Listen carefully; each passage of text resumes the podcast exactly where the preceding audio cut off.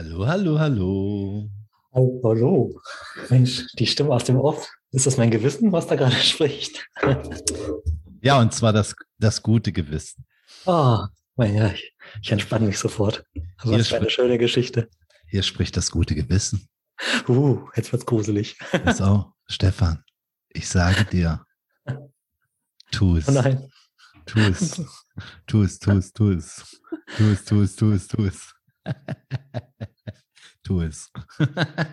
Ganz schlechter Film gerade. Tu es. Ja, ja, die gut alten Stimmen in unserem Kopf. Mhm. Magst du deine Kamera noch anmachen, dass ich ein Bild dazu habe? Ah, ich habe gar keine Kamera. Warte, warte, warte. Jetzt, Voila. Hey, voilà. Also. Sehr schön. Mensch, die Reaktionen auf den letzten Podcast, also wer nicht gehört hat, bitte nochmal hören. Ich habe hier wirklich cooles Feedback Toll. bekommen. Ja, ja, Ja. Mensch, Menschen, die sich ausprobieren, Mhm. neue Ideen bekommen, Stress mit dem Partner kriegen, weil sie Mhm. die Wahrheit aussprechen. Und danach wurde es plötzlich schön. Ah, schön, schön, schön. Wie geht's dir denn, mein Lieber? hast du Wo, wo, hm? Ja, ich mag gleich rein, reingehen. Hast du ihn nochmal angehört mit deiner Partnerin? Nein, Nein. Nein, also ich habe ähm, ein paar Freundinnen und ein paar ähm, Ex-Freundinnen, äh, die auch den Podcast hören. Ich habe ja das große Glück, dass ich äh, mit, mit keiner meiner äh, Lebensabschnittsgefährtinnen ähm, ein stressiges Verhältnis habe irgendwie. Ich mag, wir mögen uns alle noch in unterschiedlichen Ausmaßen sicherlich. Also mit, ein, mit der einen oder anderen bin ich ein bisschen enger und näher im Kontakt und mit anderen verstehe ich mich einfach so gut. Andere, wenn ich die auf der Straße sehe, sage ich Hallo und gut. Und einige von denen hören tatsächlich unseren Podcast und geben mir regelmäßig Feedback. Das schicke ich dir dann auch manchmal. Also einige von denen, was ich dir geschickt habe, das sind so Mhm. ähm, ehemalige ähm, Geliebte. Mhm. Hm. Mhm. Und die sagen cool, das, die, die sagen cool, weil die kennen mich natürlich. Und die geben mir natürlich auch eine Rückmeldung, ob ich hier mir und anderen einen vormache oder ob ich da äh, real bin. Ne?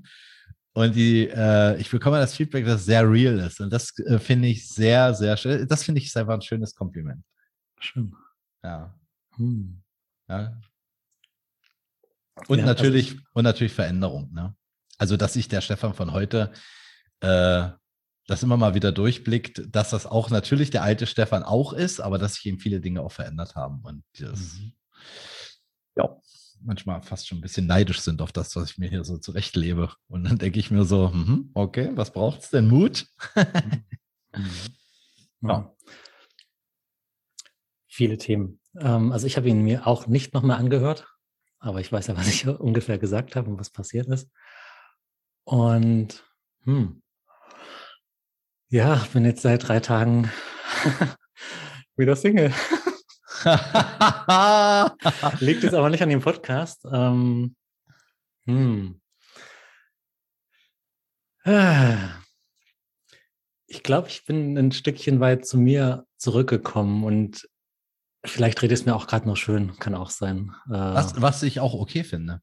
Ja, also Passieren gerade sehr viele Dinge. Ist irgendwie energetisch Voll. muss was sein. Also es ist die letzten drei, vier Tage, aber erzähl du das. Mm, ähm, also ich kenne so mein altes Beziehungsmuster, dass ich halt, sobald meine Partnerin irgendwie sagt, also sie hat sich getrennt, ähm, sobald meine Partnerin sagt, ja, so, äh, das passt mir nicht mehr, irgendwie fühle ich mich nicht mehr wohl.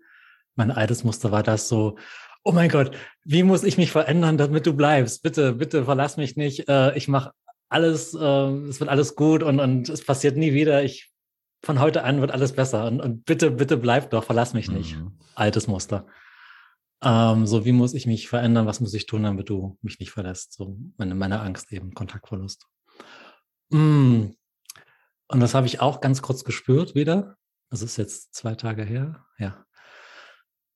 Ähm, und ich weiß aber, wie ich mich so, mir kam so dieses Bild von, von diesen Fliegen, die so durch die Luft und ihren Spaß haben. Und da gibt es ja diese komischen Klebestreifen, die man so aufhängt, um Fliegen zu fangen. Und Das ist ein schön ekliges Bild. ja, äh, genau. So, uah. Und ich weiß, in, in alten Beziehungen habe ich mich dann so gefühlt wie so eine Fliege an diesem Klebeband, so, so richtig so, ich bapp da fest und ich kann mich nicht mehr bewegen, nicht mehr rühren. Meine Freiheit ist mehr eingeschränkt und äh, eklig. Du sagst es, genau, richtig eklig. Ähm, und da nicht mehr reinzugehen, ist mir nicht in dem Moment sofort gelungen, sondern gestern erst, nachdem ich mir, mir ein bisschen Zeit genommen habe für mich. Mm. Und es tut immer noch weh, die Trennung. Ich kann sie jetzt nicht so, so abstreifen, so, ach, äh, ist mir nichts passiert und äh, mir geht's gut. Nee, das ist es nicht. Aber so ein Stück weit mehr im Frieden damit zu sein, zu sagen, mh, hm, wir hatten oder wir haben unterschiedliche Vorstellungen und da jetzt nicht so in diese Energie reinzugehen, ist, wie können wir das passend machen? Sondern du bist okay, so wie du bist und ich bin okay, wie ich bin. Wir haben verschiedene Vorstellungen. Wir müssen nicht gucken, wie passt das jetzt zusammen, wenn es einfach nicht passt. Ähm, sondern den Raum da frei zu geben, frei zu lassen. Und trotzdem gut in Kontakt sein. Ohne eine Erwartung. Ja, aber wir hatten es doch mal jetzt schön gehabt, vier Wochen. Und das, das kann doch nicht irgendwie, das kann man doch nicht wegschmeißen. Äh, machen wir ja nicht. Sind ja weiterhin in Kontakt, nur nicht mehr so wie vorher.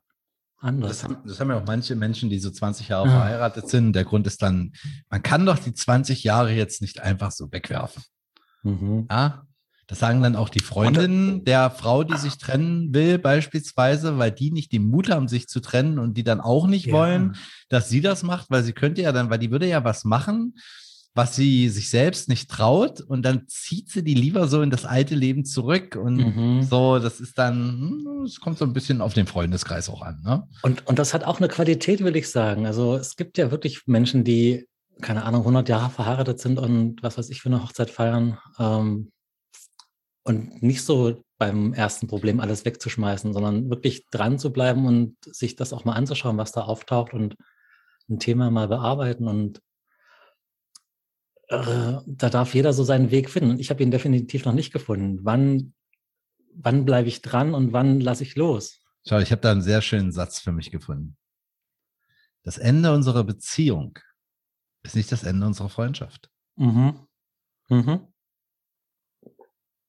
Ja. Und, und das, das für dich? Und das lebe ich tatsächlich. Deshalb komme ich mit allen auch so gut zurecht. Es kann schon mal sein, dass die eine oder andere Frau dann eine Zeit lang von mir Abstand äh, gebraucht. Also ich hatte da eine gute Lehrerin. Ich habe ja eine ganz alte Freundin, die ich schon 30 Jahre kenne. Das war meine erste große Liebe, mit der ich mich heute immer noch sehr gut verstehe. Und da gab es ja nie wieder einen Weg hin zurück. So, auch wenn ich mir das mal eine Zeit lang in den letzten 30 Jahren gewünscht hätte und wir das auch noch mal kurz ausprobiert haben, um nur festzustellen, dass das also als Beziehung nicht taugt, äh, wir aber trotzdem eine Art von starker Verbundenheit, vielleicht eine Art von Liebe auch haben, aber die sich nicht im Beziehungskontext für uns beide er erlebbar macht, sondern ich merke, dass ich da mit einem Menschen, der, der damals die Beziehung mit mir beendet hat, ich zu diesem Menschen eine ganz liebevolle freundschaftliche Beziehung aufbauen konnte. Das hat natürlich auch ein bisschen gedauert.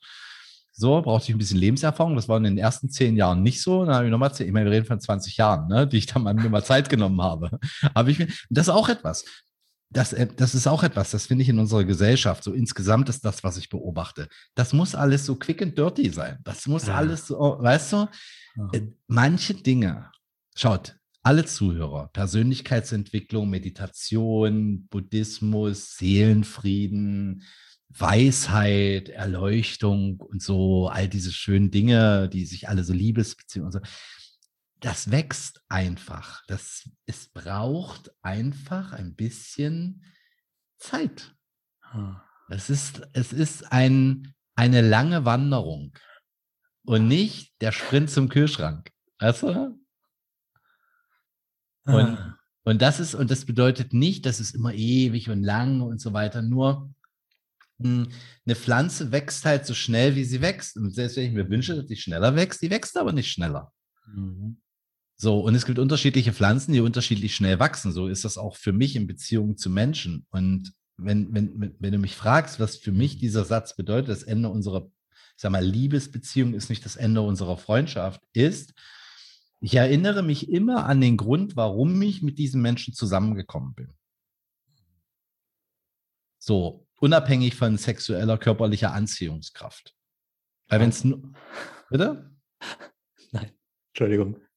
So, ja, ja, weil ansonsten, ich meine, eine, eine rein sexuelle Befriedigung, das, da leide ich über. Also, wenn ich sowas hatte, da, da ist bei mir, da leide ich nicht. Da äh, fühle ich keinen Schmerz. So, wo ich Schmerzen gefühlt habe, ist, wenn ich mich jemandem emotional verbunden gefühlt habe, also seelisch, geistig, Körper, auf allen, die heilige Dreifaltigkeit, ja, Körper, Geist und Seele haben sich hingezogen gefühlt. Und diese Beziehung wurde dann von meinem Gegenüber beispielsweise beendet. Dann hatte ich einen sehr großen Schmerz und hatte so eine Tendenz zu sagen, alles scheiße, die will ich nie wiedersehen. So, sofort völliger Kontaktabbruch. Das habe ich eine ganze Weile in meinem Leben gemacht und habe manchmal ein paar Jahre später diesen Menschen wieder getroffen und habe mich mit denen gut verstanden plötzlich wieder. Mit an sich mit allen. So, dann habe ich irgendwann die Entscheidung getroffen, warum, warum soll ich denn da ein paar Jahre warten? So, wenn der andere dazu, und es ist auch egal, ob der andere, ich sage das deshalb, weil ich habe äh, heute eine Nachricht bekommen von jemandem, also von einer, mit der ich mich sehr gut verstehe und wir hatten, es ist schon eine Art Liebesbeziehung auch gewesen und ist es auf eine ganz bestimmte geistige und emotionale, seelische Art, fühle ich da eine starke Verbundenheit. Und sie hat mir ganz vorsichtig da geschrieben und, hm, hm, und so und sich dann noch entschuldigt, dass sie sich da irgendwie sich oder sich erklärt, warum sie da Abstand gebraucht hat. Also da waren jetzt, da, mhm. wir reden nicht nur von ein paar Wochen oder Monaten, ne? Und ich war sofort wieder da und habe gesagt, Mensch, das ist, das ist, ich freue mich voll über, dass sie sich gemeldet hat und wie geht's ihr denn und in ihrem Leben? Und dann hat sie gesagt, weil es gab auch ein Thema und dann haben wir da ein bisschen hin und her geschrieben und die war völlig perplex, dass das, dass wir so miteinander so eine Schwingung hatten und das so ein schöner Austausch war. Ja, aber das ist doch auch ein schöner Mensch, den ich auch ein Stück weit zumindest kenne, wie er damals war. Und ich habe so viele tolle Erinnerungen an diesen Menschen, dass ich sofort anknüpfen konnte. Und ich hatte heute eine mhm. super gute Zeit, hin und her zu schreiben. Und der Mensch, der mir dort geschrieben hat, ist meine Freundin. Mhm. Das ist das Gefühl, das ich dabei habe. Das ist mhm. meine Freundin. So. Und das ist einfach mhm. äh, wunder, wunderschön. Und Menschen, die irgendwie, weißt du, so, die so psychopathisches, narzisstische Persönlichkeitsstörung mit zickigen Elementen, sieht aber heiß aus, die melden sich und nicht bei mir wieder. Mhm. Die sind dann weg. Wobei ich die letzten zehn Jahre sowas in meinem Leben nicht mehr hatte. Ne? So, aber davor hatte ich das. Muss was mit mir zu tun gehabt haben.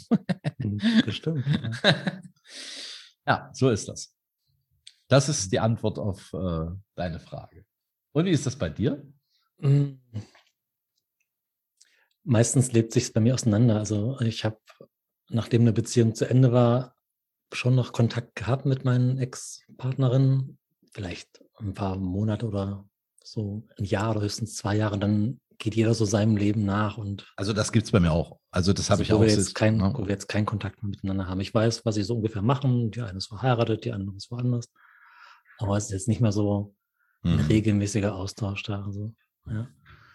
Und geht mir auch gut damit. Das war dann so ein langsames voneinander trennen. Also die Trennung war halt ausgesprochen, ja, und dann war immer noch so ein bisschen Kontakt da. Wie geht's dir? Wie geht's mir? Was machst du so? Weißt du, was ich an dir bewundere, ja. Stefan? Meine langen Beine. Weil sie so behaart sind. Ja. Ich stelle gerne eine Frage, ähm, das mache ich gerne im Coaching. Was ist schlimmer, zu scheitern oder es nicht versucht, versucht zu haben oder nicht zu versuchen? Mhm. Und was ich bei dir beobachte ist, das finde ich eben super schön und auch schön zu beobachten, dass du den Weg auch immer wieder gehst. Ne?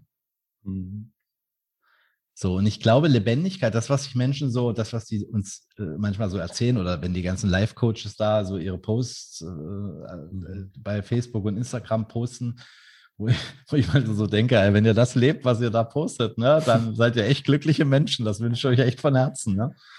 So. so, und äh, meine Erfahrung ist einfach, und da mache ich auch kein Hehl drum, egal durch welche Tür du gehst, da wartet immer ein Haufen Scheiße auf dich. Und die Frage ist, wie kannst du mit der Scheiße umgehen und wie kriegst du das hin, da trotzdem ein schönes Leben dir zu kreieren? Nur eine, eine, eine, eine, eine, ähm, Stressvermeidungs- oder eine, ja. Scheitern-Vermeidungsstrategie ist totaler Stillstand. Mhm. Und, und äh, alle wünschen sich so viel, so viel Frieden im Leben, wo ich so sage, der friedlichste Zustand, den du haben kannst, ist der Tod. Dann passiert nichts mehr. Da kann ja nichts mehr weggenommen werden. Da hast du deine Ruhe. Da will auch keiner mehr was von dir. Da musst du auch nichts mehr. Weißt du, das, die Menschen haben, die wollen sich, weißt du, die, die wollen alle so ein komfortables Leben. Es geht um Komfort. Und, und, was genau heißt das? das ja, also welche Bilder hat dann jeder für sich im Kopf, wenn ich daran denke, so ich will ein komfortables Leben. Und das endet nicht. Erst hatten sie ein Auto, dann brauchen sie zwei Autos. Früher ja. haben sie auf 60 Quadratmetern gewohnt, jetzt brauchen sie schon 180 Quadratmeter. Jetzt muss eine Sauna im Haus sein und eine Dachterrasse.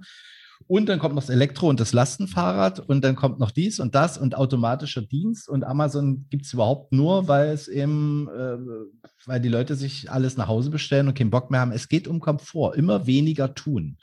Das, was die, was, was, was, was, was die dabei vergessen ist, dass die Reise des Erlebens, des, der Möglichkeit zu scheitern, Dinge auszuprobieren, unbe weißt du, der Sport selber macht mir keinen Spaß. Also wenn ich jetzt so joggen gehe oder so oder mit dem Fahrrad, ich habe so ein Gravelbike mir vor zwei Jahren gekauft, damit fahre ich super gerne echt. Währenddessen, wenn ich da so ein Hochkraxte, da habe ich schon manchmal den Eindruck, also da habe ich das Gefühl von, was tue ich mir eigentlich an? Aber das Gefühl danach, das ist geil. Mhm. So, und wenn wir nur immer mehr Komfort suchen, und es gibt ja diese Komfortzone, so ein bisschen ausgeleiertes mhm. Wort, so wie das Hamsterrad, ne? so verlass das Hamsterrad. Ähm, die Komfortzone zu verlassen bedeutet, sich, sich mit Absicht vom Komfort zu verabschieden, weil außerhalb dieses Komforts liegt das Abenteuer des Lebens. Und das ist in allen Bereichen so in meiner Welt, ob das Beziehung ist, ob das Berufsleben ist, ob, egal, ob das Liebesdinge sind. Wenn wir die Dinge nicht neu machen und Dinge und dahin gehen, wo wir sagen so, boah, weißt du, ich habe, wenn einer sagt, darauf habe ich keine Lust, glaube ich, das bedeutet, dass da, davor habe ich Angst. Das erinnert mich an einen tollen Menschen, den ich kennenlernen durfte, David Korn, Dave, Dave, Dave Cornthwaite. Ähm, der hat den Yes Tribe gegründet. Entstanden aus einer Idee heraus. Er hat ein Jahr zu allem Ja gesagt, ohne dass andere Menschen das wussten.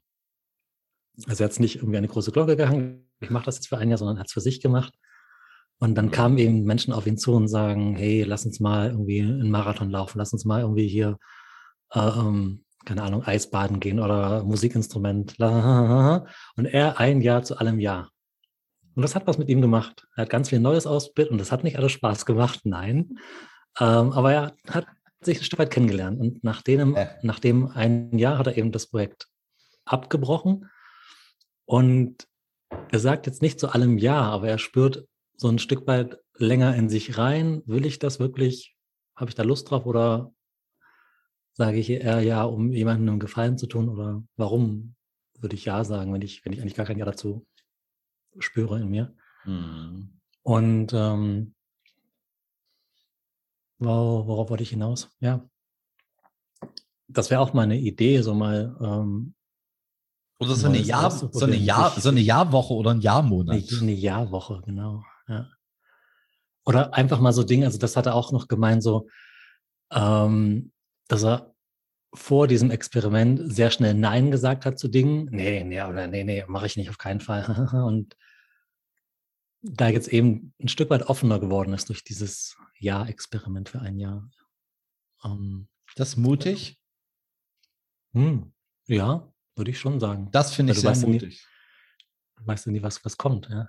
Da kann jemand auf dich zukommen und sagen, ja, lass uns mal einen Podcast machen. Okay. Ja, ja, ja. Ach ja, okay. ja. Genau. Und das, da hat er sich auf jeden Fall weit außerhalb seiner Komfortzone begeben, ja.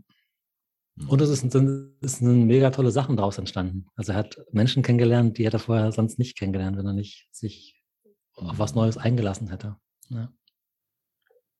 Und eben diesen Yes Tribe gegründet, wo er, ähm, dann gibt's auch die Yes Stories, wo halt Menschen auf der Bühne stehen und ihre Yes-Geschichten erzählen, also von einem Moment berichten, wo sie mal Ja gesagt haben im Leben.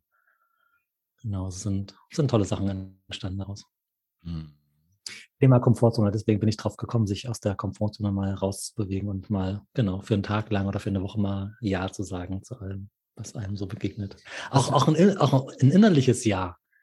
Ja, mhm. also nicht, nicht so, ah, mei, scheiße, warum passiert mir das jetzt gerade, sondern ja, ah, so, so ein, die, die Haltung, diese innerliche Haltung mal. Ja, es ich, ist, es ich, ist jetzt gerade eben so, wie es ist. Ich kann es ja nicht ändern. Keine Ahnung. Ich, ich will Fahrrad fahren und ich habe einen Platten und ah, da steht das ja. Fahrrad mit einem Platten. Und ja. ja, ja, ja, macht eine ganz andere Energie, eine ganz andere Haltung, wenn ich jetzt Oi. anfange rumzufluchen, sondern ja, es ist gerade so. Da steht eben ein Fahrrad mit einem Platten und ich kann jetzt eben kein Fahrrad fahren, sondern was mache ich jetzt aus dieser Situation heraus? Also, hm. und das Nein ist oft, also das ist wirklich, da, da, da können wir ein bisschen ja. länger drüber sprechen. Ein Nein erzeugt natürlich auch extremen Widerstand. Mhm. Das ist auch eine Art von Energieform, die ich hochhalten muss. Ich gebe dir ein Beispiel. Ich lebe, wie die Menschen, die mich ein bisschen näher kennen, ich lebe als Minimalist, ohne dass ich in Askese lebe. Also ich habe schon schöne Dinge, Stühle, Tisch, Tisch und Sofa und auch Decken und ein paar Kissen und ein paar Blumen auf dem Tisch so. Aber ich habe nichts in meinem Leben, was nicht schön oder nützlich oder beides ist. So. Und trotzdem ist es so, dass jetzt so in, ich sag mal so, in dem Ende letzten Jahres, dann kam Weihnachten, dann habe ich ja, hatte ich ja eine, eine, eine, eine typische Erkältung, die gerade sehr viele haben. so, und äh, was ich hier, war so Weihnachten war ein bisschen, wir machen ganz wenig Weihnachtsdeko, aber meine Freundin, die möchte dann doch mal hier so wenigstens so ein bisschen und das war für mich dann auch okay, habe ich ja gesagt. Und folgendes ist passiert: Es war so ein bisschen so an, es fing an, so ein bisschen gruschelig zu werden bei uns im Haus. Dann lag die Pappe im Keller von irgendwelchen Sachen, die wir bestellt haben, noch für, ähm, für unser neues Familienmitglied.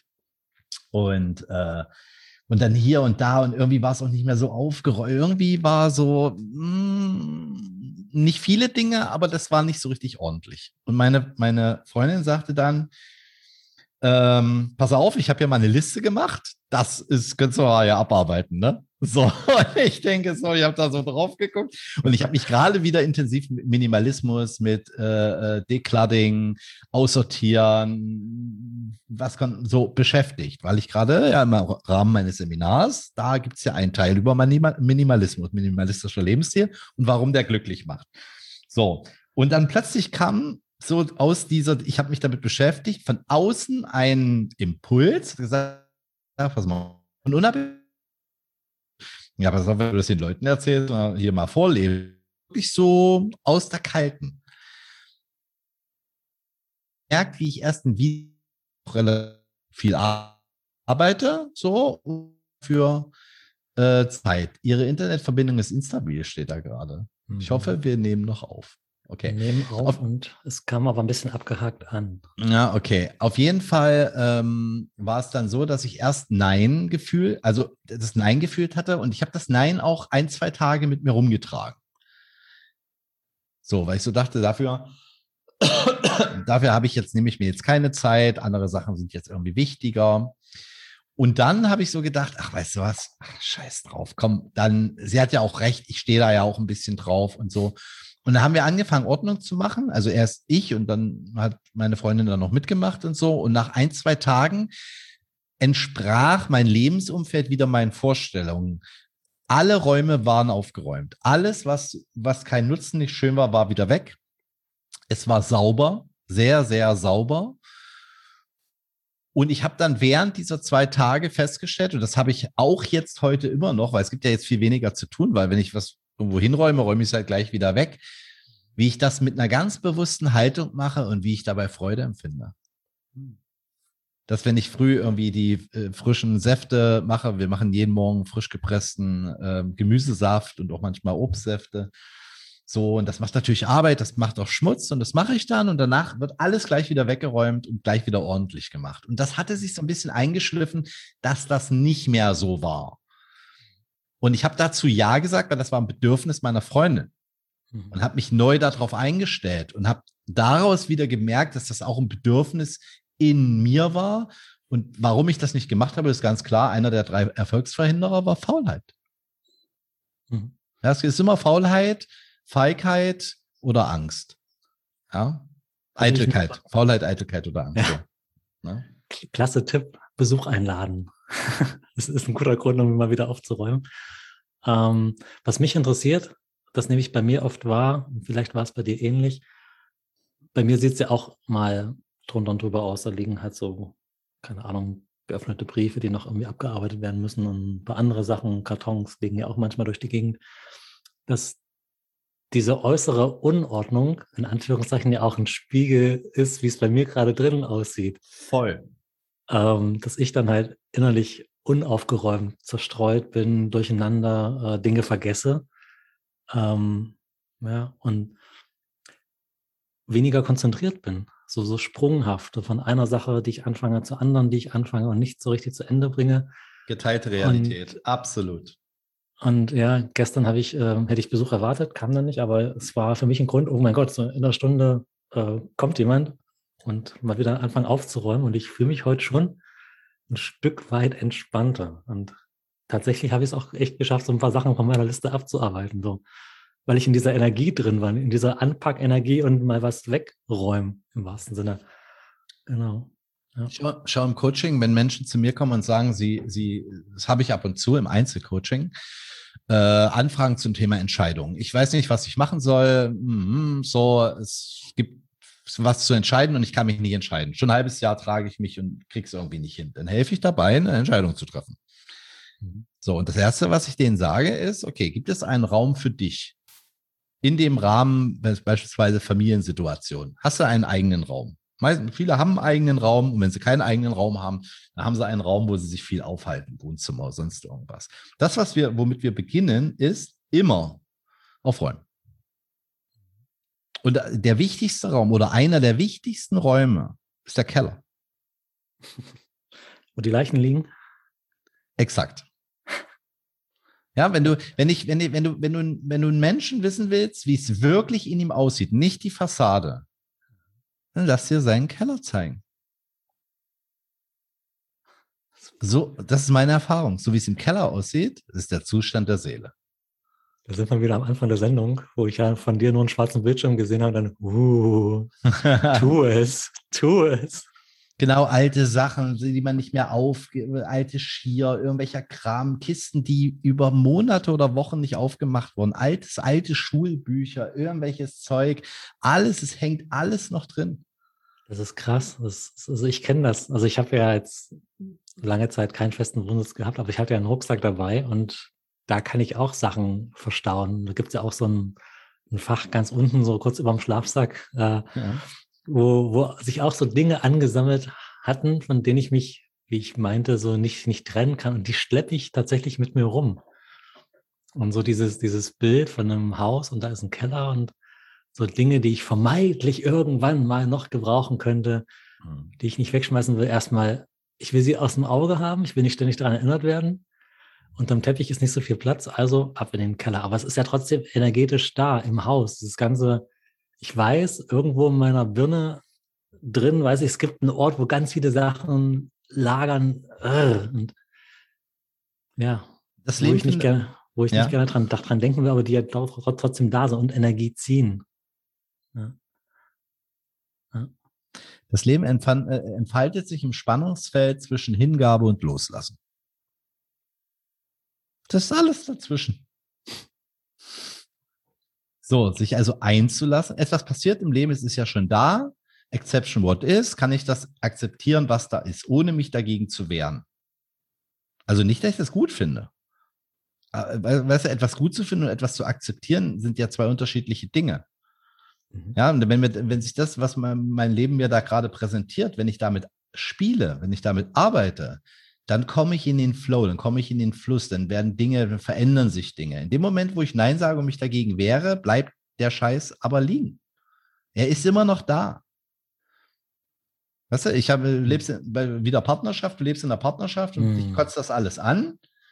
und du redest mit deinen Freunden oder Freundinnen die ganze Zeit darüber, dass sich das alles ankotzt, mhm. dann kotzt sich das eben weiter an. So.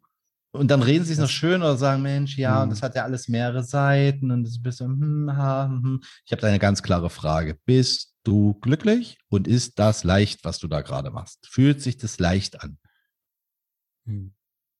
Und ich, meine Idee ist, also, wenn es sich nicht leicht anfühlt, dann ist es auch nicht so schön. Alles, wo die Menschen ewig kämpfen. Es geht mir nicht darum, mal kurz sich anzustrengen. Da bin ich dafür. Ne? Ist auch ein Tuniversum. Da ne? ist noch ein T vorne dran. Muss auch mal was machen. Ne? So. Allerdings Krass, ja.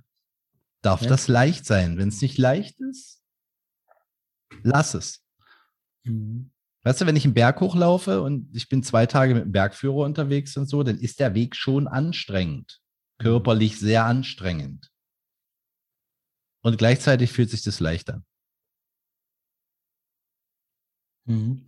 Ich bin immer noch bei diesem innerlichen Nein, so dieses Nicht-Akzeptieren von der Realität, wie sie ja offensichtlich gerade ist. Ja, mein dieses Spezialgebiet. Nein, nein, nein also dieses Nicht-Annehmen können von dem Moment, wie er gerade ist, so dieses ja. dagegen kämpfen. Ja. Ähm, Corona, scheiße, hier, mein Leben geht den Bach runter, alles furchtbar, ich halte das nicht mehr aus. ja, oder, oder, keine Ahnung, äh, fährst auf der Autobahn, Tankanzeige sagt noch, sie schaffen 20 Kilometer, auf einmal geht's Auto aus. Aber, aber da steht doch noch 20 Kilometer und das Auto ist aus, er spricht es definitiv alle. Oder ja, und dann ist der Hersteller die, die verantwortlich. Die, die, oder die Garantieversprechungen. Aber er hat doch gesagt, das.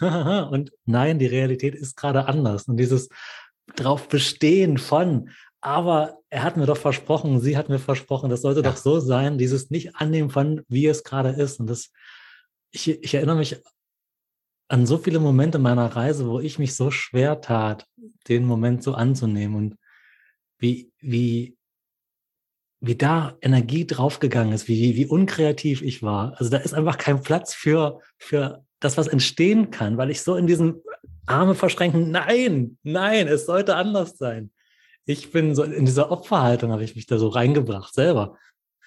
Äh, eklig, wirklich eklig. Äh, eng, uh, weg. Und ich will da gerade ein Beispiel geben. Also ich ähm, habe ja ein Stückchen zu Fuß zurückgelegt und ich wollte halt weit zu Fuß laufen und es gab dann halt Flüsse, die sich mir da in den Weg gestellt haben. Ja, und es gibt Brücken über Flüsse, aber es gibt manche Brücken, die man eben nicht zu Fuß überqueren.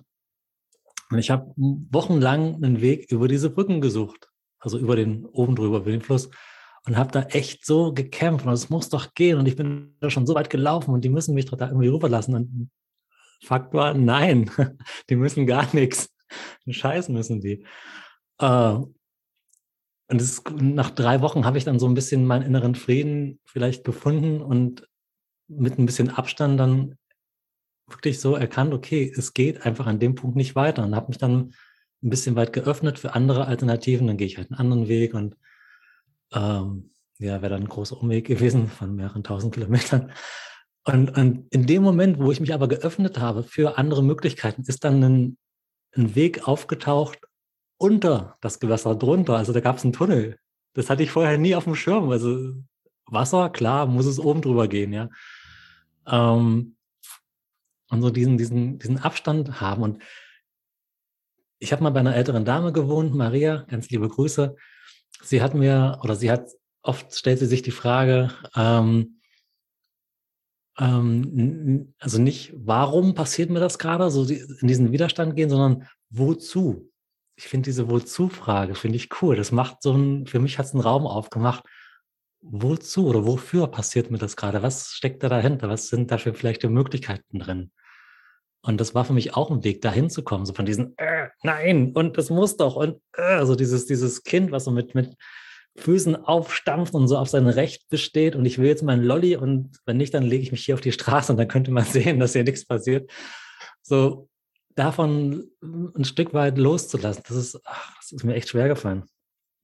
Und diese so Wofür-Frage, was ist da vielleicht, ja, für ein Geschenk dahinter? Und letztendlich gab es ein Riesengeschenk immer wieder in all diesen Problemen und ja. Lange Rede, kurzer Sinn. Ähm, wofür? So ein Stück weit sich öffnen und ähm, Wofür passiert mir das gerade? Wozu? Was kann ich daraus mitnehmen?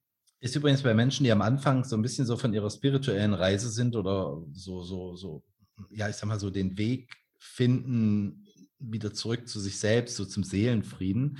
Mhm. Die haben sich ihr ganzes Leben lang auch die Frage nach dem Warum gestellt. Das ist eine mhm. ganz klassische Frage von vielen, vielen Menschen und die führt selten zur Lösung. Ja, weil ich, äh, einer meiner Mentoren hat immer, hat immer zu mir gesagt, weißt du was, Stefan, du bist jetzt zwar sehr schlau, aber Verstehen bekommt immer den Trostpreis. ich sag, was? Wieso? Man muss doch verstehen, warum. Er hat gesagt, ja, warum ist schon, schon schön, wenn du weißt, warum. Nur es bekommt den Prost, Trostpreis. Und dann sage ich immer, ja, was soll ich jetzt stattdessen fragen? Jetzt ist das natürlich im Zen-Kontext so, dass du echt keine Antworten kriegst. Ne? Da hast du dann schön selbst drauf kommen. So, und äh, auch wenn das ein halbes Jahr dauert, ne, ja, dann du ein, ja, hast du einen neuen Termin mit deinem, habe ich einen neuen Termin mit meinem Mentor. Und hat er gesagt, und? Wie ist jetzt? Hast du jetzt eine neue Frage? Sag ich, nee, warum ist wichtig? Sagt er, meditiere weiter, denk noch weiter drüber nach. und dann gibt er den Hinweis, denke weiter darüber nach, was ist das, was du möchtest? Das hat er mir bestimmt 20 Mal gesagt. Habe ich nicht gehört. Ja, ich will verstehen, warum. Mhm. Denk nochmal drüber nach. Was ist das, was du möchtest? Mhm. Warum willst du denn wissen, warum? Also da ist ja noch ein Warum dahinter. Da ist ein Warum dahinter und, und das geht so ein bisschen in die Richtung, wozu. Ich finde den sehr, sehr schön. Das war es in meinem Fall nicht so und den finde ich sehr, sehr schön, weil wozu ist das gut? Nimmt sofort den Fokus weg von, weißt du, wa warum ist das so? Warum, warum ist mir heute früh jemand reingefahren? Jetzt kannst du sagen, weil der Fahrer unkonzentriert war und am Handy gefummelt hat. Das macht es überhaupt nicht besser. Mhm. Jetzt weiß ich warum. So, die Frage mhm. ist, will ich wissen, warum, indem ich mir selbst sagen kann, ich muss keine Verantwortung dafür übernehmen und ich trage keine Schuld, weil ich mein Auto da jetzt hingestellt habe, an diese Stelle vielleicht, wo der dann da reingefahren ist. Hätte ich den das Auto an eine andere Stelle gestellt, wäre es dann nicht passiert? Ja, das, das können wir uns alles fragen. Mhm. So, jetzt kannst du sagen, wozu ist das gut, dass er dir da reingefahren ist? Ich finde die, ich finde die Frage sehr, sehr schön. Wozu ist denn das gut? Und oftmals ist das ja so, dass ich erst nach einem Jahr sagen kann, wozu das gut war. Mhm. In dem Moment nicht. Und da sind wir wieder. Da braucht es halt ein bisschen Geduld. Mhm. Ja, die Frage ist eine andere. Die Frage ist, die ich im, von meinem Zen-Meister damals gelernt habe, ist, wie mache ich denn das, dass ich das zum Problem mache?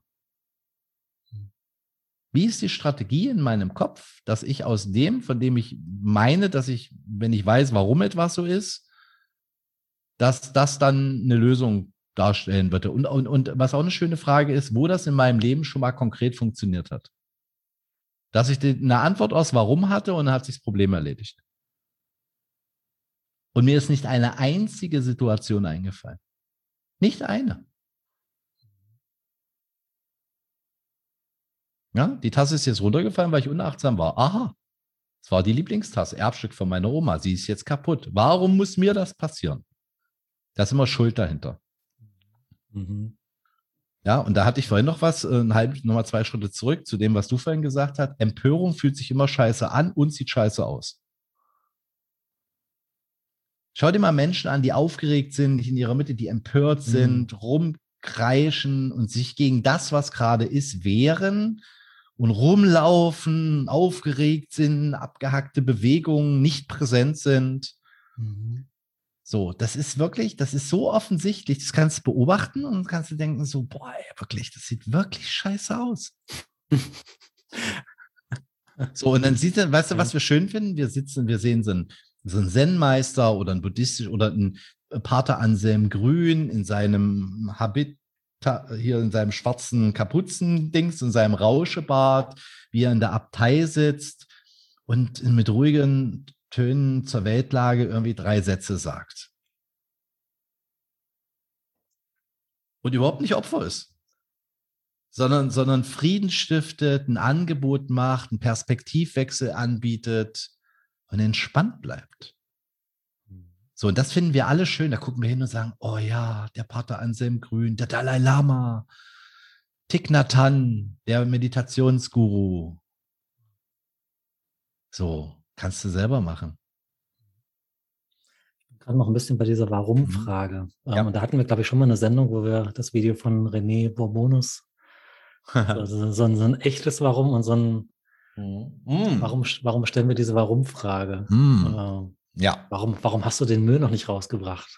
Das ist ja keine, keine offene, ehrliche Frage, wo ich. Klammer, Klammer auf, du Loser. Klammer zu. äh, ja, das stimmt. Ja, und, und da geht es wieder so in, in, in, meine Kindheit zurück.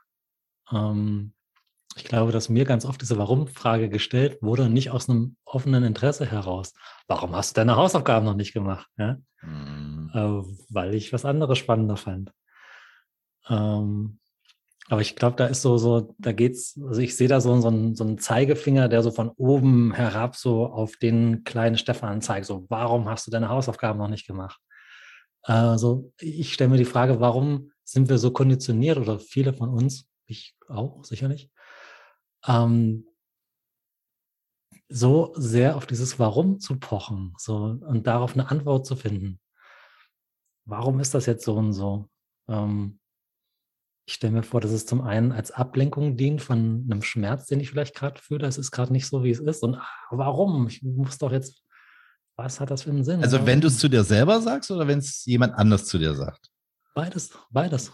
Also warum, ähm, ja, warum? Äh, hm. Bei mir ist es unterschiedlich. Hm. Wenn ich mich das selber frage, warum, dann ist das für mich eher kontemplativ, weil ich, weil ich sehr schnell mit mir in Frieden gehe, auch mit anderen Menschen. Das habe ich gelernt. Da gibt es einen Unterschied zwischen vergeben und vergessen. Das ist, sind zwei unterschiedliche Dinge. Das kann ich können wir später kann ich dazu mal vielleicht was sagen. Aber wenn ich mich selbst frage, okay, warum, warum ist das so, dann denke ich darüber eine Weile nach, nur es kommt ja zu nichts. Und mhm. dann kommt immer Exception What is. Also es ist immer, also ich, mein, mein, mein Sendmeister hat immer mal äh, auf Englisch das gesagt, also akzeptieren, was ist. Aber es ist, ist in meinem Kopf ist es wirklich Exception What is. Mhm. So, das ist die Aufgabe. Das ist der Schritt in den Frieden. Das ist der Schritt in den Seelenfrieden. Bestes Beispiel, frag Menschen, die krank sind. Geh in ein Hospiz. Exception what is. Guck dir an, wer friedlich stirbt und wer kämpft. Habe ich gemacht. So, Extrembeispiel.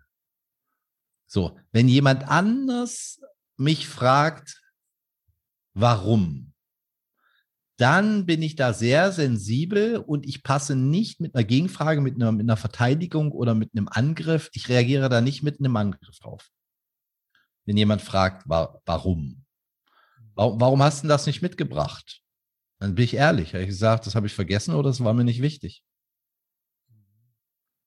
Ja, und dann gibt es nämlich dieses, das ist mir nicht wichtig gewesen, machen die dann draus, du, bin ich dir denn nicht wichtig? Weil, dann kommt so eine AB-Verknüpfung, wenn ich dir wichtig wäre, dann hättest du mir das mitgebracht, worum ich dich gebeten habe.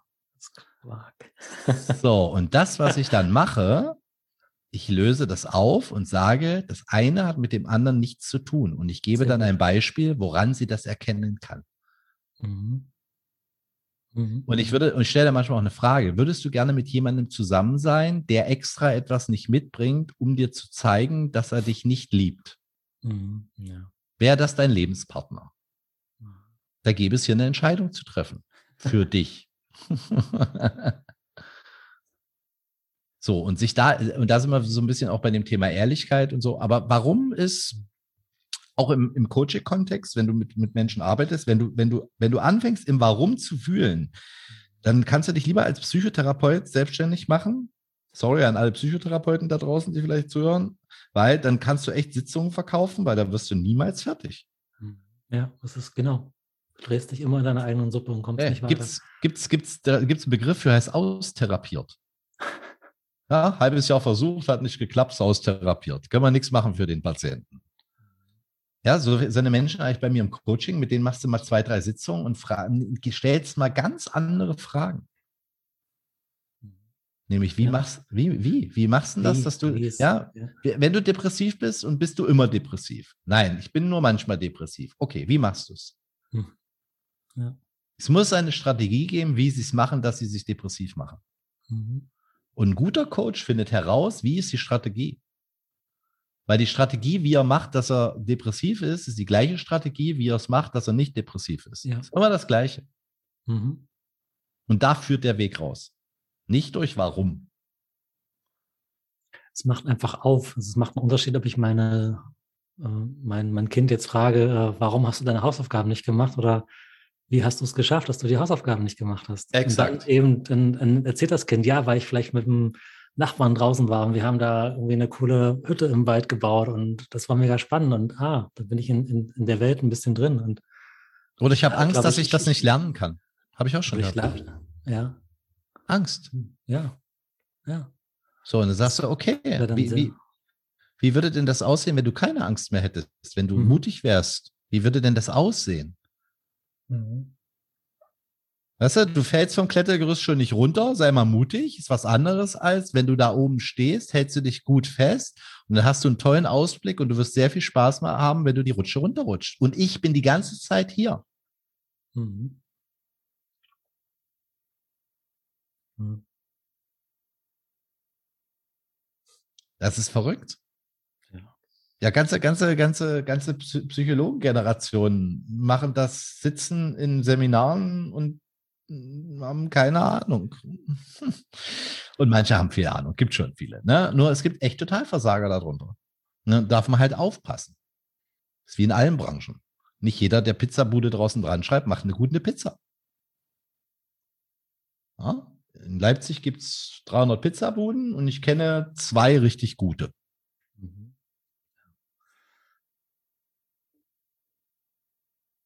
So ist das.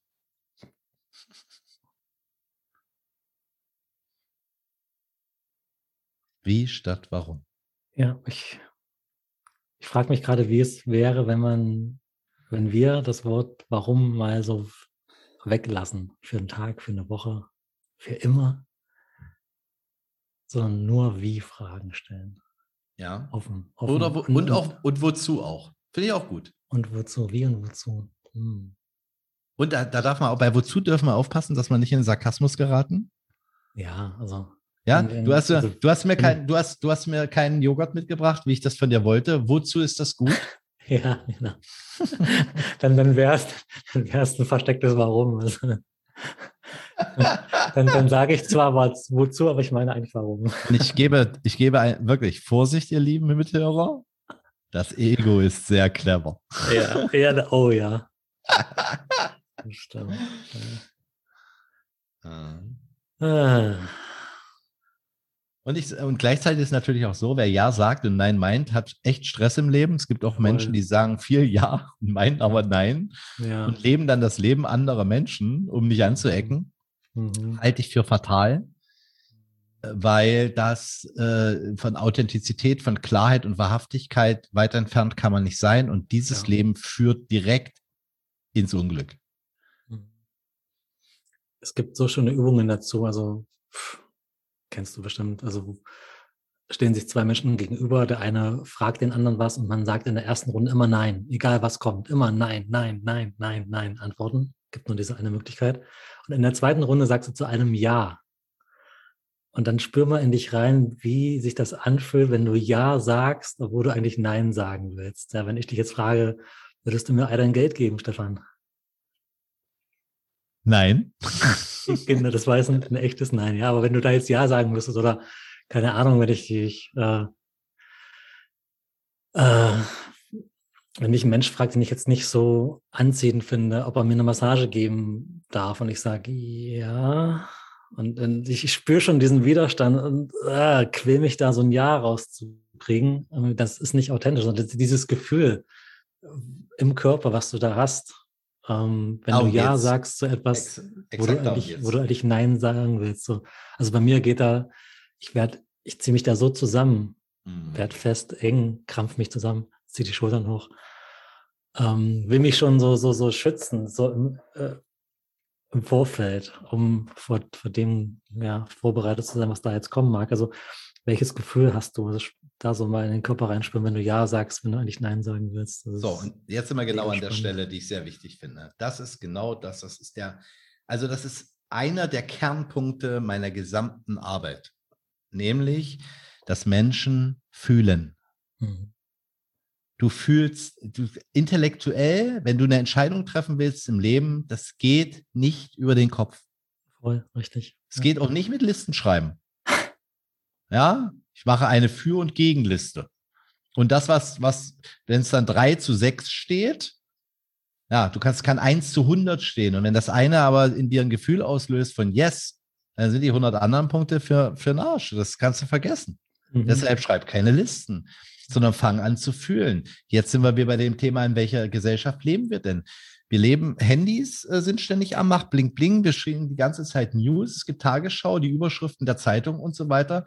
Es wird Angst verbreitet und Angst führt dazu, dass Menschen sich dissoziieren. Das bedeutet nicht mehr fühlen, weil sie den Schmerz nicht fühlen wollen. Das heißt, sie verlernen absichtlich zu fühlen. Ja.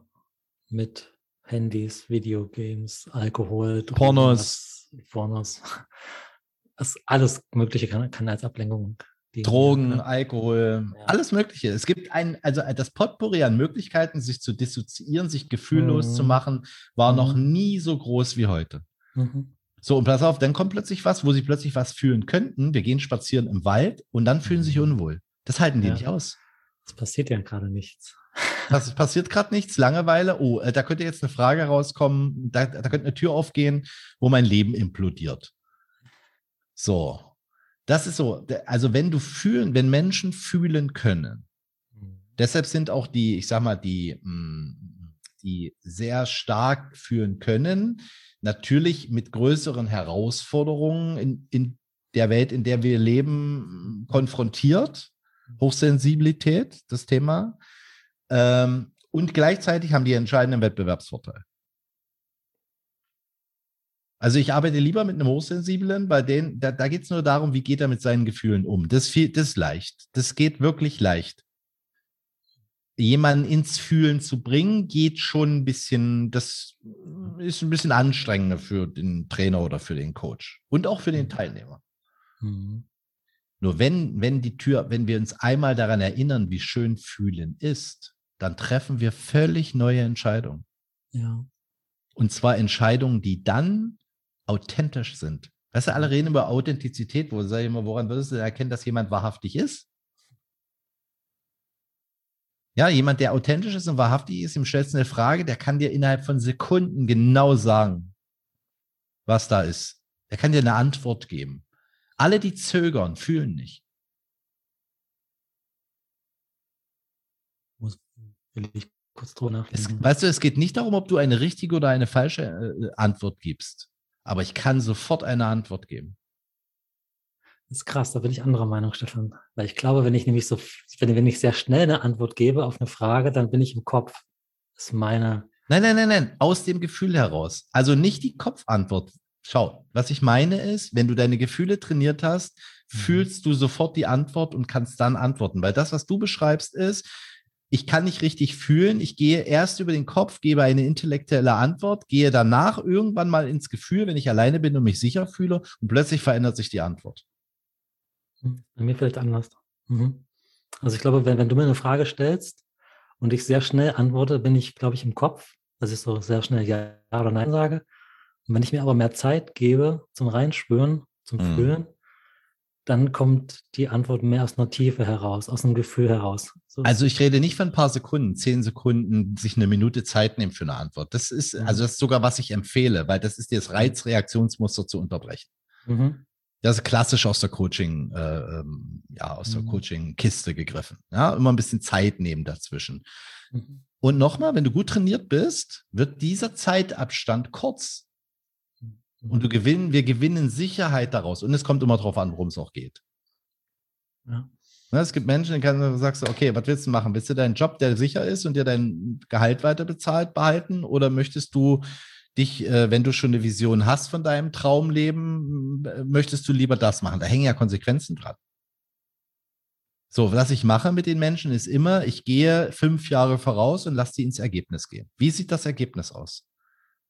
Wie sieht das aus, wenn du das fünf oder zehn oder 15 Jahre weitermachst und wie sieht das andere aus? Und dann gibt es auch eine Worst-Case-Planung.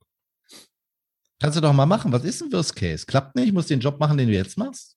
Mhm. und hast 20.000 Euro weniger auf deinem Konto, weil du deine Ersparnisse für deinen Lebenstraum investiert hast.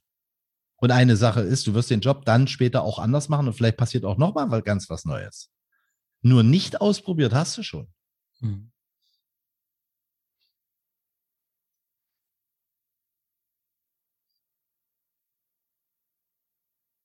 Und da gibt es auch keine Wahrheiten. Nur Angebote ausprobieren. Mhm. Und auch typenabhängig. Es gibt Menschen, die sind sehr langsam.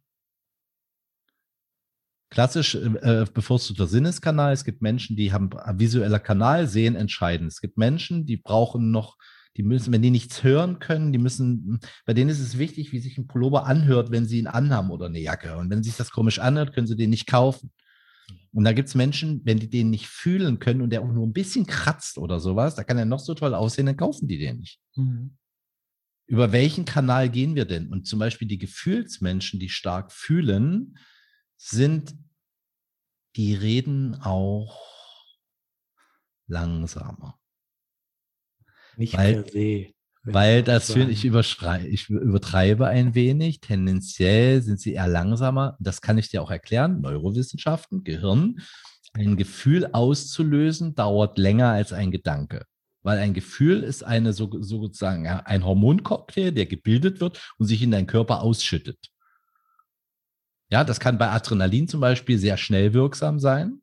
Und auch der braucht einen ganz kleinen Moment.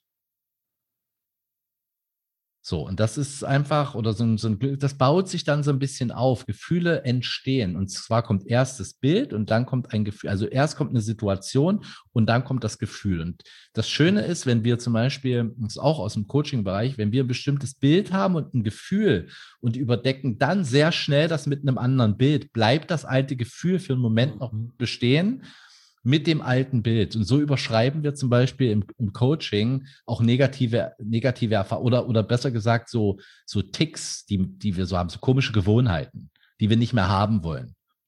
Mit einem negativen Gefühl. Die können wir mit einem positiven Gefühl überschreiben und mit einem neuen Verhalten verknüpfen.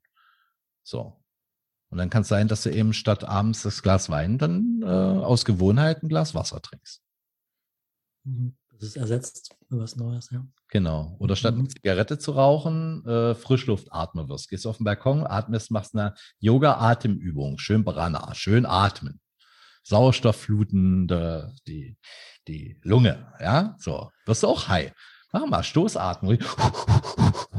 Mhm. Das machst du 30 Minuten da draußen, dann hast du genauso einen an der Birne, wie wenn du dir eine, eine Zigarette reingeraucht hast. Mhm. Habe ich auch schon erlebt, ja.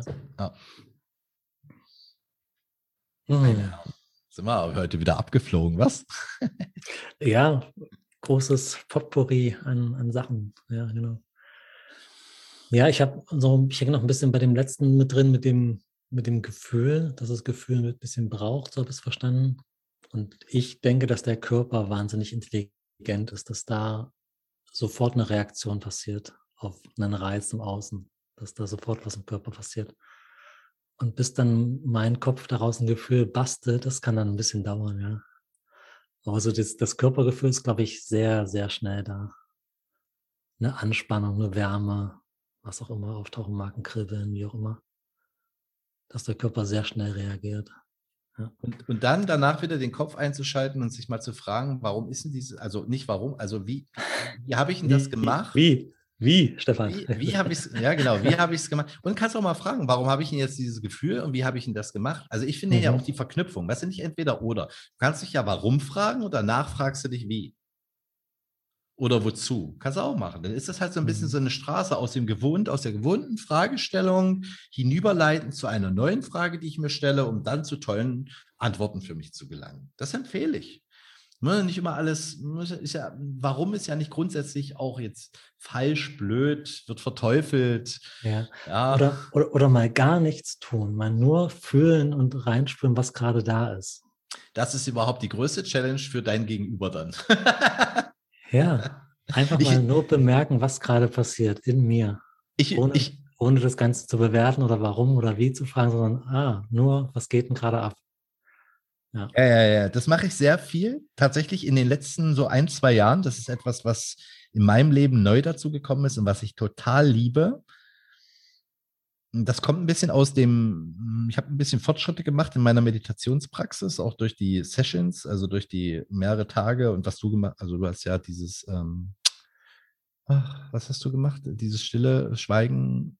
Vipassana. Vipassana, genau dass ich mir angewöhnt habe, auf bestimmte Dinge im Außen, gerade wenn mich das ein bisschen triggert mhm. oder früher gestört hätte, gar nicht mehr zu reagieren. Mhm.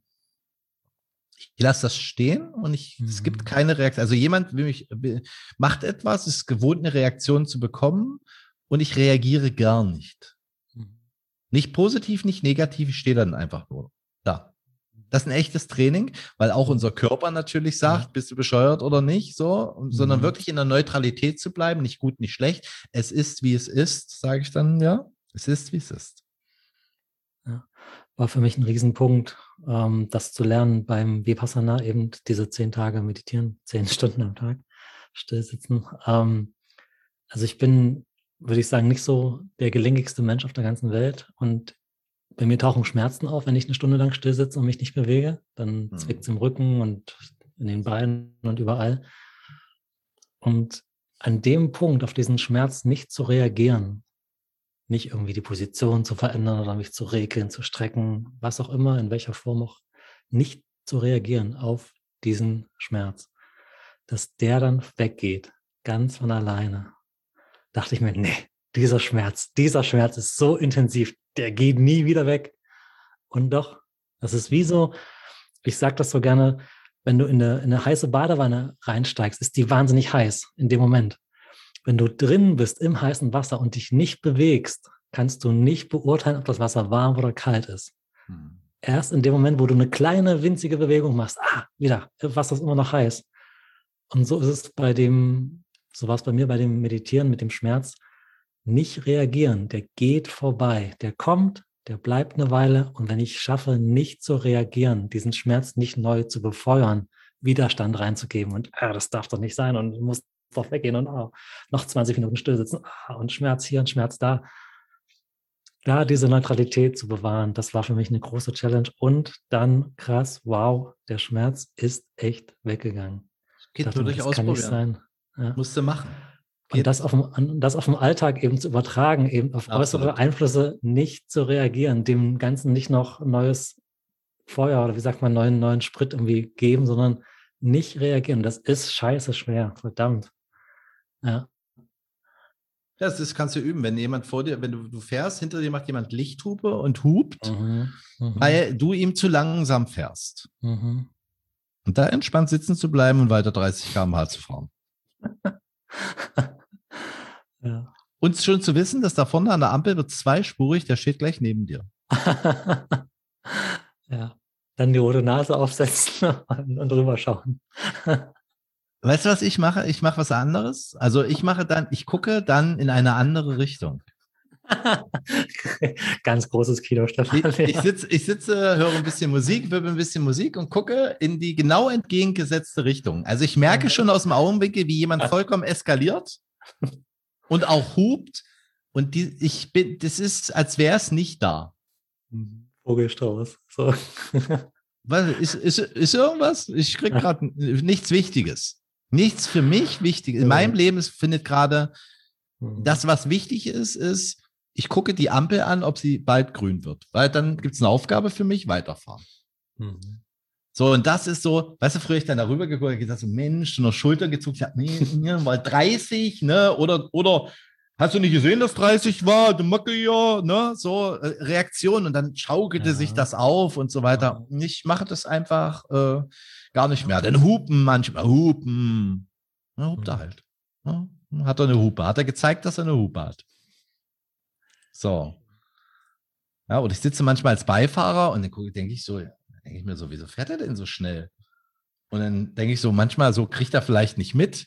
Ne? Und dann habe ich hab so eine Situation vor 14 Tagen gehabt. Sitze ich im Auto und mein, der Fahrer fährt in der Baustelle 120. Mhm. Und ich habe das Schild gesehen mit 80. Und dachte so, das wird teuer. also im Idealfall, ne? Also nicht im Idealfall. Und sagte so, da waren 80 Schild, ne? Ich meine, du kannst fahren so schnell wie du möchtest, aber vielleicht hast du es nicht gesehen, ne? Weil das wird teuer. Ne? Nur als Hinweis. Was du machst, ist deine Sache. Das habe ich nicht dazu gesagt, weiß derjenige, der da sitzt. Aber einfach nur einen Hinweis geben. Und dann sagt er so, ja, das habe ich schon gesehen, aber der hinter mir fährt so schnell. Und so dicht auf. So, und da habe ich gesagt, das ist eine schöne Parabel fürs Leben. Das ist ein super Gleichnis.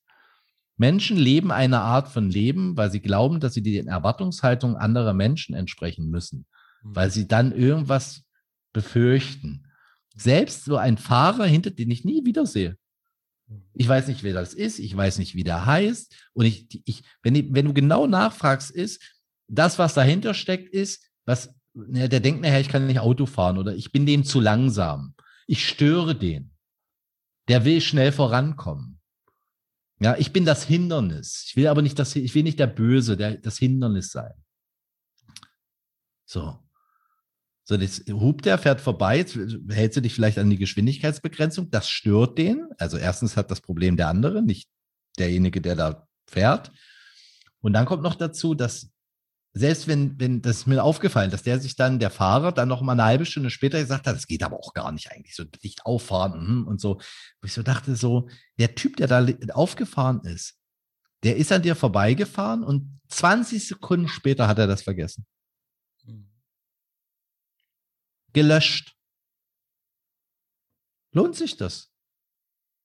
So, wenn ich in der Schlange stehe und jemand, weißt du, den Charakter eines Menschen kannst du in einer vollen Kaufhalle sehen, wenn äh, es überall voll ist und eine Kasse eröffnet. Mhm, ja. Eigentlich so, ja. ey, wie die drauf sind, krass. Schön, dass du nach Kaufhalle sagst, ja. ja. Ah. Sehr schön. Fertig heute. Ja. Welches Buch liest du gerade? Liest du gerade ein Buch? Nein, ich habe gerade, ähm, ich beschäftige mich mit anderen Dingen. Ich, hab, ich nehme mir gerade nicht die Zeit zum Lesen. Ich weiß nicht, wann ich das letzte Mal ein Buch gelesen habe. Es ist echt schon lange her. Ah, okay. Ich habe eins geschrieben, also damit bin ich durch für mein Leben. Genau, ich muss nie wieder ein Buch lesen. Nein, ich lese gerade nichts. Ähm, Magst du was raus und hast du einen Tipp? Warum fragst du? Warum? Ich bin, äh, ich bin immer, ich bin Wie immer auf der. gerade so wichtig, Stefan, jetzt über Bücher zu sprechen, kurz vor Ende der Sendung. Indem ich ähm, Menschen in letzter Zeit immer frage, ich suche ein bisschen Inspiration nach guten mhm. Büchern gerade, habe auch schon das eine oder andere auch bekommen aus Themenfeldern, die mich interessieren. Und das ist einfach eine Frage, die ich gerne, manche, mhm. viele haben gerade lesen wieder äh, aus der Weltliteratur äh, etwas. Äh, habe ich zum Beispiel verschiedene Bücher. Aber zum Thema Büchern können wir ja nochmal äh, können wir ja nochmal drüber sprechen. Das ist sehr schön. Ansonsten, Eckart Tolle geht immer. Ich habe ein Bild bekommen von jemandem, der aufgrund unseres Podcasts sich Ich liebe, was ist von Byron Katie bestellt hat und drunter geschrieben oh. hat, das erste Buch seit zehn Jahren, das ich mir kaufe, weil es eine Mutter von vier Kindern und die einfach so viel zu tun hat, dass sie sagt, für Bücher habe ich keine Zeit. Hat sich das Buch, hat sich das Buch gekauft. Ähm, immer, immer wieder empfehlenswert. Äh, und ansonsten lese ich gerade äh, Will, das ist die Autobiografie von Will Smith, geschrieben von Mark Manson, dessen, dessen ähm, Blog ist Englisch, äh, aber den ich sehr schätze und den ich finde, der hat eine coole Art zu schreiben, sehr rough und sehr real. Kann ich sehr empfehlen, ist sehr unterhaltsam und ist wirklich, ähm, es ist eine Mischung aus Unterhaltung natürlich und diese Lebensgeschichte und eine Menge Weisheit mit dabei, so aus dem Leben herausgeschrieben. Finde ich cool. Cool. Sehr schön. Haben wir gleich noch eine Buchempfehlung gehabt. Will, genau. Stefan, bis nächste Woche.